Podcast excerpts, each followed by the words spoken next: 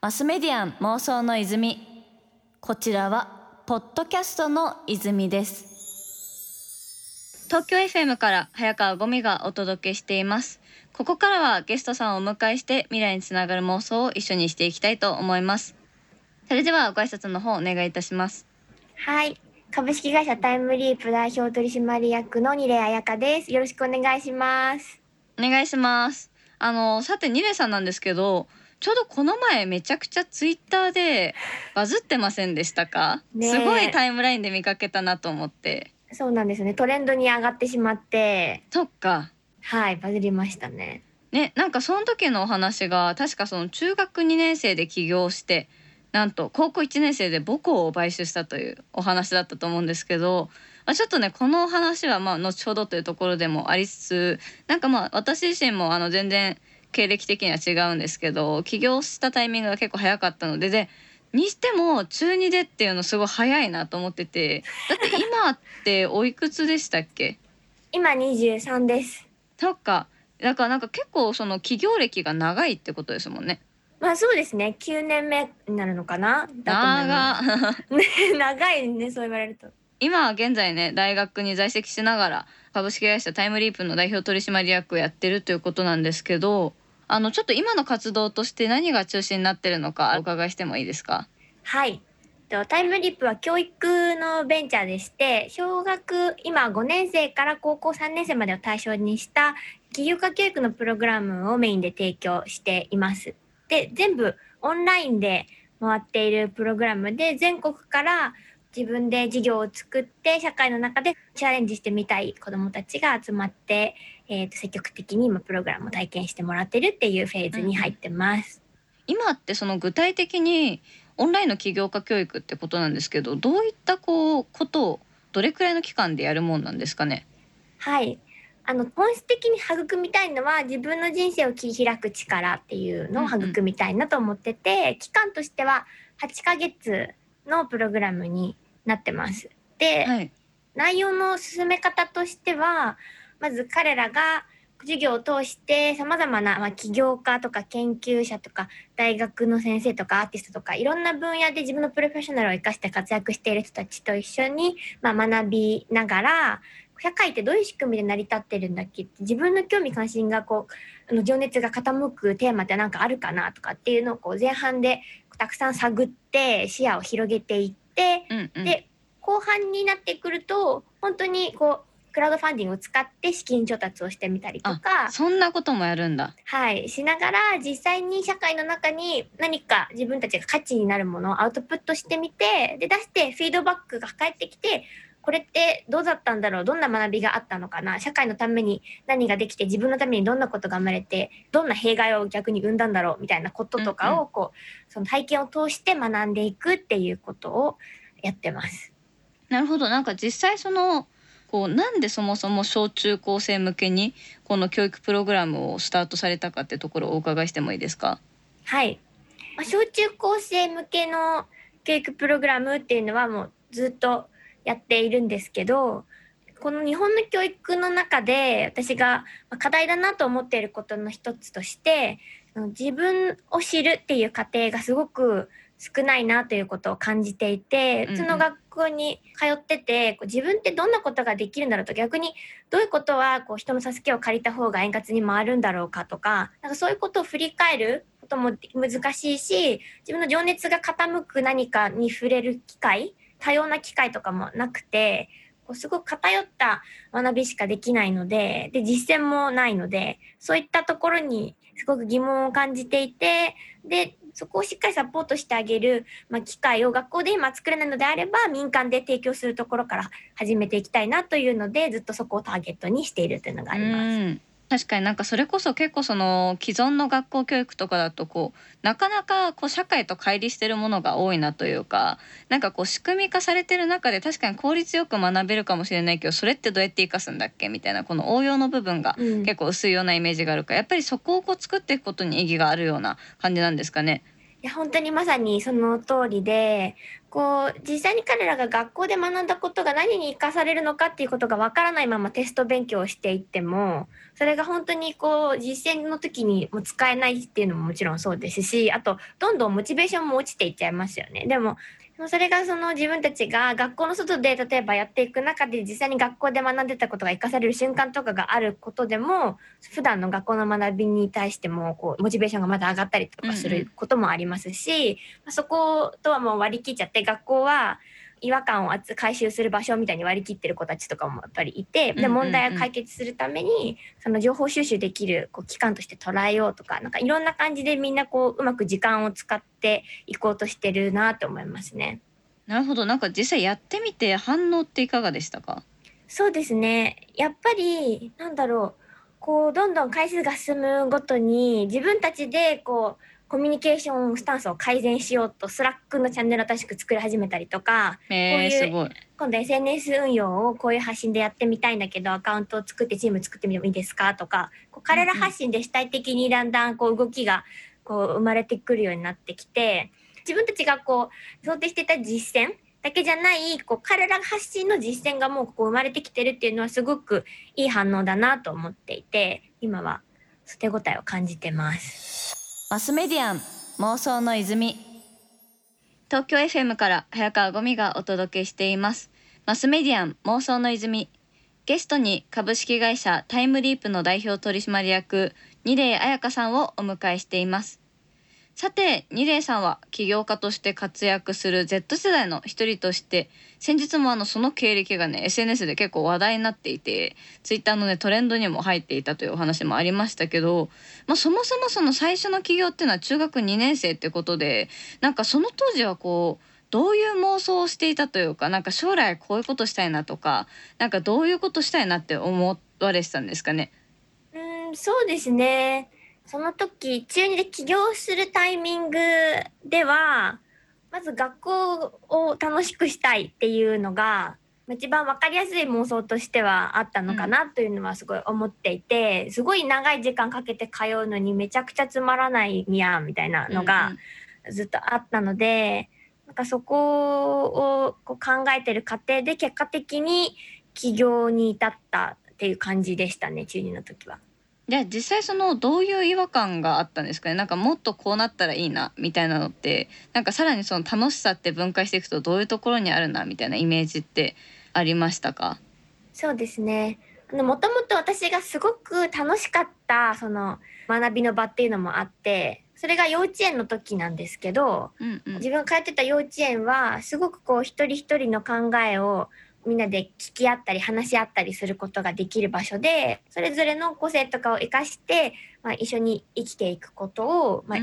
前提にこう先生がたくさん質問してくれてっていうような環境だったんですね。うんうん、でそこすごく楽しくてその後小学校に上がったタイミングでは、えっと、今度地元の学校に通ったんですけど、うんうんそこでは逆にこ答えはこの教科書に書いてあります。テストのここに答えを書いてくれればもうそれ丸か×かどちらかですみたいなこう感じになって、うん、でなんかすごいこうギャップがあったんですよね自分が今までいた環境との。で例えばこう自分がこう英語を喋れるので英語の授業とかの時にみんなにこう英語を喋れるようになったらいいのかなと思ってこう話しかけようとしたりとかしても、うんうんあのみんなは英語喋れないからこう驚いちゃうから英語で喋りかけないでってこう言われたりとか,、うんうん、なんかそれってなんかすごい不思議だなと思って自分たちの幼稚園ではできる子ができない子たちのサポートをしたりとか、うんうん、率先してリードを取ってでこう補い合うみたいなことが普通だったんですけどできることを隠さないといけなくなっちゃうみたいなのも結構、うん、みんなに合わせてね進まなきゃいけないような感じありますもんね。そうなんですよね。そういうのを違和感に感じててでその時にあ自分が通っていた幼稚園の小学校版があればいいのにっていうのを思ったんですよね。はいはいはい、でそれを叶えるためにその幼稚園の園長先生のところに行って、うんうん、その今自分が通ってる学校がこういう状態で私はここの小学校が欲しいから作ってくれませんかっていうのをお願いしに行ったっていうのがあって、えー。うんうん、それが小学1年生の時なんですけどその妄想を、ね、その先生が叶えてくれたんですよね。すごいですね。そうなんですよもうその園長先生が本当にすごくてうん彼女はこう子供が自分のもとにわざわざやってきてここの教育が受けたいって言ってくれてるのにそれ作らない方がおかしいって思ったって言あってーかっこいい、てすごいいかっこいいんですよね。で小2で転入したんですよ。すごいですねてかなんかその園長先生がいたから結構影響を受けてる部分っていろいろあるってことですかねめっちゃありますね。やっぱり原点だと思いますそれがう。んうんでそういうプロセスをいろいろ踏んでいった中でもう一回日本の教育の課題とか問題ってどこにあるのかって本質をちゃんと知りたいなって思って、なんかこれ違うな違和感だなって思って離れちゃったんですけど何が違和感だったんだろうっていうところまでわからないままだったので、うん。それを知りたいなと思って受験をして中学をまた日本の学校に通い直してはい。でそこで受けたあの衝撃というかまあ受験にのっとってひたすらこう学んでいくっていうことが前提で実践的な学びの場とか才能を発揮する場所がないっていうところうんうん。に至って、その作り方として社会勉強ができる会社っていう枠組みでものを作っていくのがいいんじゃないかっていう風になったっていう感じで起業に至りました。なるほどなるほどそれで中学生の時に設立したのが株式会社これは何て読むんですかね？グローパスっていう名前です。うんうんはい。でそこでやっていた事業は教育に関して？そうですね。はいここでやってたのも、まあ最初は、まあ学校コンサルとか、人材研修とか、CSR マーケ支援みたいなのとかをやってて、で、高校生のになったタイミングで、小学校と幼稚園のうんうん運営も始めました。そのそえっ、と運営をしたのがそのめちゃくちゃお世話になった母校の湘南インターナショナルスクールってことですかね？そうです、そうです。先生方って、まあ、その恩師ですね。それこそ、私うん。に小学校を作ってくれた、あの園長先生とかと一緒に話し合って、どういうふうにしていくのがこれからのその湘南インターナショナルスクールにとって一番いいんだろうっていうことを考えた結果が、このうちの会社で経営するっていう形だったので、うんすごくハッピーな形で、なんか結構ね、こう、買収っていう言葉がパワーワードすぎたみたいで、ね自分たちのイメージとは全然なんか違うものがこう伝わっていってるような感じはするんですけど、実態としてはそういうトーンです。マスメディアン妄想の泉。東京 FM から早川ゴミがお届けしています。マスメディアン妄想の泉。ゲストに株式会社タイムリープの代表取締役二礼彩香さんをお迎えしていますあの先ほどまで、えっと、1社目についてお伺いしてきたんですけど、まあ、の当時は中学2年生での起業ということでその後2016年に2社目であるタイムリープという会社を立ち上げられたということなんですけどこう会社を2つ立ち上げるって何かこう意図がなければ、まあ、ある意味1つの法人でもいいかなって思うんですけどこここの2つに切り分けて2社やられた理由ってどういったとこにありますかね？えっと、まずその1社目の会社の立ち上げの目的に遡るんですけど会社を作った千葉の目的が自分たちが第三の学びの場を得る。お家と学校っていう学びの場所があってもう一個社会を学ぶ場所が欲しいねっていうので会社を作ったっていうのがあるので自分たちにとってある意味教育機関みたいな感覚もあるんですよね。で、うんうん。これに伴って、えっと、20歳になるまでにここの会社を卒業しようっていうのを最初の立ち上げで決めててあでそっからうんうん。その二十歳を超えたら次の世代の子たちもしくはその学校の経営を任せられる人たちにこう譲ろうっていうのを、まあ、ずっと決めていた状態で走ってたっていうのが一つあるんですけど、で加えてその中で自分がこう2社目を立ち上げるっていう気はもともとはなくて。こう大学に入ってもう少し自分がその後どんなことしたいかなとかっていうのを考えたり学んだりしていこうっていうふうに思ってたんですけどまあその会社いろいろやってるとあのねゴミさんなんて本当にいろんなことを経験してらっしゃると思うんですけど、たくさんこうトラブルがあったりとかするじゃないですか。あるあるうん。でその中で私たちもまあそのトラブルを抱えたタイミングっていうのがあって結論しか言えないんですけど、はい、えーとうん。そこでやっていた事業の一部をもう一つ自分が作る新しい法人に移してそっちで、うんうん。えー、とその事業だけ引き継いで継続してやらないといけないっていう、まあ、状態どなるほど。だったっていうので、まあある意味その望まない起業でうんうんうん。2社目は最初はやることになったっていうのその当時はね言えなかったんですけどうん、そういう実態があります。じゃあある意味こうそういう形で組んでった方が一番お互いいいよねという形で今のところにこう落ち着いてるってことだと思うんですけどはい、今はそのタイムリープの代表取締役でそこにこうコミットしてるということなのかなと思うんですけどはい、あの実際今タイムリープがこう目指してる教育的なビジョンというかなんか最終的な形をこう目指していかれてるんですかね？そうですね。今このアカデミーのポジションとしては、こう新しいその起業家教育っていう、ま、手段を使ってどこまでこう自己認識、自己表現の枠を作れるか、多様な教育のアウトプット出せるかっていうこうモデルを作ってる段階で、でこれも今は習い事の枠組みですね。学校の後に通うみたいな時間軸になってるじゃないですか。で、これを徐々にその学校という呼ばれている時間にみんながこう行っている、うん、あの6時一間毎日、元、うん。はい、通ってるような。あの時間の中で自己認識自分を知るそれを自分の才能を発揮するっていうことが当たり前にできるようにしていきたいと思っていてまあそこのモデルケースをこう作っていて私たちのそのうん。モデルがもっと一般化されていくことをま目指しているっていうのがシンプルな目標ですね一つの。でも確かにこう今なかなかそういう事例がないからどうしてもやるにしても例えば一回こう特別授業でやっておしまいみたいなのがこう結構まあそこが限界なのかなって感じがするんですけど、うんこう中長期的に8ヶ月でしたっけ？のプログラムでこうやっていく中でこういう変化がありましたっていうのがいろんなこう事例として出てきたらそのモデルをそのまま参考にしてやってみようとかいうことも今後起きうるかなってとこで、まあ、そこを目指してるってことだと思うんですけど。はいなんか実際その結構新型コロナウイルスによってもなんかなかなかその教育の形って変わっていくのかなという印象がすごくあってなんかこう改めて二礼さんから見てこう教育システムってどういうところからこの後アフターコロナで変わっていきそうでしょうか？そうですね変わっていくかどうかっていうのは本当にわからないんですけど、そう変わるとか変わんないかもまずいいなって。うん、そうちょっと実際ねどこまで変わってくれるのかなっていうのは本当にこう不安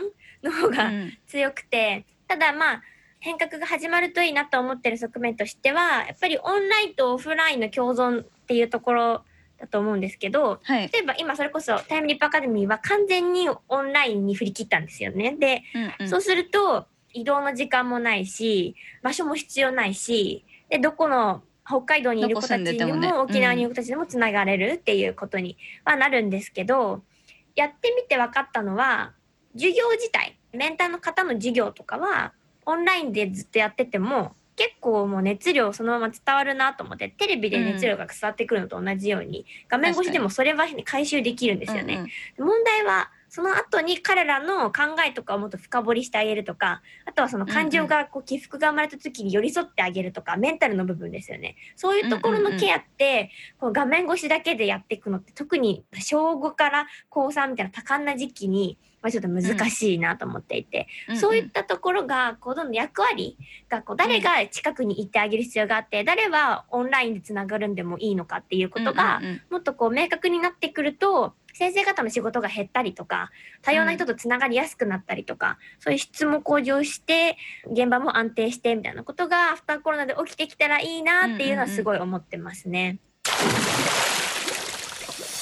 マスメディアン妄想の泉